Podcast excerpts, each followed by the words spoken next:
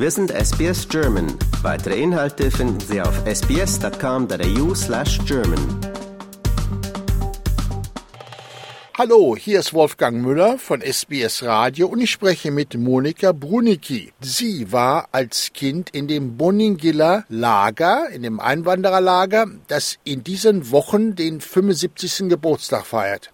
Monika, wie war denn das damals in diesem Lager? Herrlich, muss ich sagen.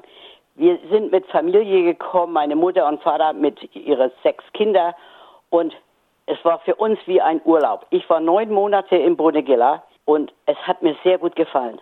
Wie seid ihr denn da überhaupt hingekommen? Äh, wir sind doch mit dem Kasse Felice von Bremen abgefahren und sind dann mit dem Zug nach Bonegilla alle gekommen, die ganze, was da mitgekommen ist, auf dem, auf dem Schiff. Und dann, der Anfang war sehr schön. Wir haben ein schönes Bett gehabt mit frischer Wäsche und vor allen Dingen so viel zu essen, was ich nie gesehen habe. In welchem Jahr seid ihr denn nach äh. Boningilla gekommen? 1958. Wir kommen von Hamburg und meine Mutter hat es nicht mehr gefallen und alles. Sie sagte, sie wollte nach Amerika, aber mein Vater war zu alt. Und dann hat eine Frau gesagt, versuchen Sie doch mal Australien. Und wir dann auf der Landkarte geguckt und meine Mutter sagte, kann er probieren. Und die haben uns genommen. Du hast mir auch gesagt, eine Wahrsagerin wäre involviert Ja, gewesen. meine in die Mutter, das, die hat immer Schuhbänder und alles so Zeug, so ein, wie sagt man, so ein Kasten vor dem Bauch gehabt mit Schuhcreme und Schuhbänder und alles. Und die hat zu meiner Mutter gesagt, versuchen Sie es noch einmal, weil sie hat erst so probiert Amerika. Versuchen Sie es nochmal, Sie kommen bestimmt nach Australien. Und da hat meine Mutter dann nochmal losgerannt und hatte nach Australien äh, äh, Auswanderung gefragt. Und die haben uns genommen. Und dann so mit Kind und Kegel? Ja, alles Kind und Kegelkoffer und weg waren wir. Ich wäre gerne bei meiner Oma und Opa geblieben, aber meine Mutter sagt, alle kommen Sie mit. Alle kommen mit. War das eine gute Koffer Entscheidung? gepackt, weg waren wir. War das eine gute Entscheidung? Sehr gut, ich habe meinen Mann auf dem Schiff kennengelernt, oh, schon in Bremen-Lesum. D- Drei Tage bevor wir mit dem Schiff rausfuhren. Da habe ich meinen Mann kennengelernt. Und der ist auch aus der Gegend von Hamburg? Nein, der kommt aus Ostdeutschland. Ja, und als ihr dann hier angekommen seid, in dem, wie du sagst, schönen Boningilla, was habt ihr dann gemacht? Wir waren in Bonegilla und äh, äh, erstmal war das sehr schön, warm, das war im Dezember denn schon. Und äh, es war sehr schön und meine Eltern haben sich da eine Arbeit gesucht und die meine Mutter hat da im, im Club irgendwo was gemacht, kann mich nicht mehr erinnern. Und mein Vater hat als Koch gearbeitet irgendwo, am, am irgendeinem Block. Und ich habe dann auf Kinder aufgepasst bei jemandem, der da was zu sagen hatte. Und ich war neun Monate da, es war sehr schön. Und wie alt warst du denn da, als du da in Boningilla ankamst? 17,5. Ach ja, warst ja schon eine junge Dame. Ja, war ich schon, aber es, es war eigentlich sehr schön. Ich, hab, ich muss ehrlich sagen, wir haben so viel Essen äh, noch nie gesehen, was da verteilt wurde. Und das Essen war auch gut? Oh ja, also da war eine Familie, die kam aus Berlin, die hat ihre Nase gerümpft, weil das Hammelfleisch gerochen hat. Ah, ja, hm. Aber wir haben keinen Unterschied. Wir haben noch nie so viel Essen auf dem Tisch gesehen wie da. War es leicht für deine Eltern, Arbeit zu finden? Ja, eigentlich ja.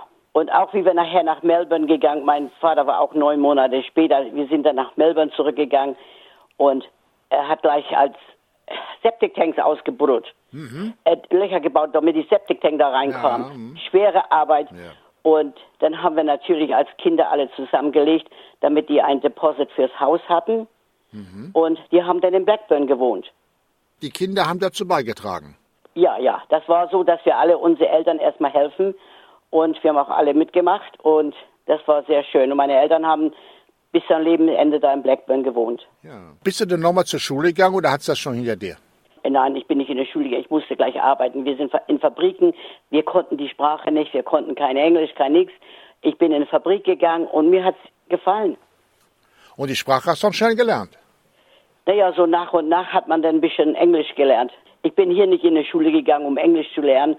Ey, da haben wir keine Zeit gehabt. Wir mussten eben alle arbeiten. Ja, ja, ja. Und wie seid ihr denn hier aufgenommen worden in Australien? Freundlich? Sehr freundlich, muss ich sagen. Ja, sehr schön.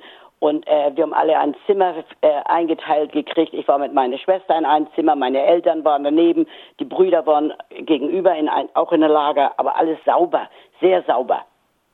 Und später, als ihr aus dem Lager weg wart, wie seid ihr da mit den Leuten ausgekommen? War es dann immer noch freundlich? Ja, immer noch. Wir waren immer noch freundlich mit den Leuten, weil das, sind, das waren auch alles Einwanderer, die da waren. Die haben ja, sind selbst Einwanderer gewesen, die da dann ein bisschen was gemacht hatten. Und die Australier selbst? Waren immer freundlich zu uns. Ich sage mir immer so, wie man im Wald reinschreit, so kommt das Echo zurück. Wenn man freundlich ist, kriegt man immer eine freundliche Antwort. Aber wir haben nie Ärger mit Australier gehabt. Nie. Und so die Lebensgewohnheiten hier, da habt ihr euch auch schnell dran gewöhnt? Ich fand, das war irgendwie, wir hatten ja früher in Deutschland gar nichts gehabt, wo wir ausgewandert sind. 58 da gab das nicht so viel zu essen, wie wir hier gekriegt haben, muss ich ehrlich sagen. Mhm, ja.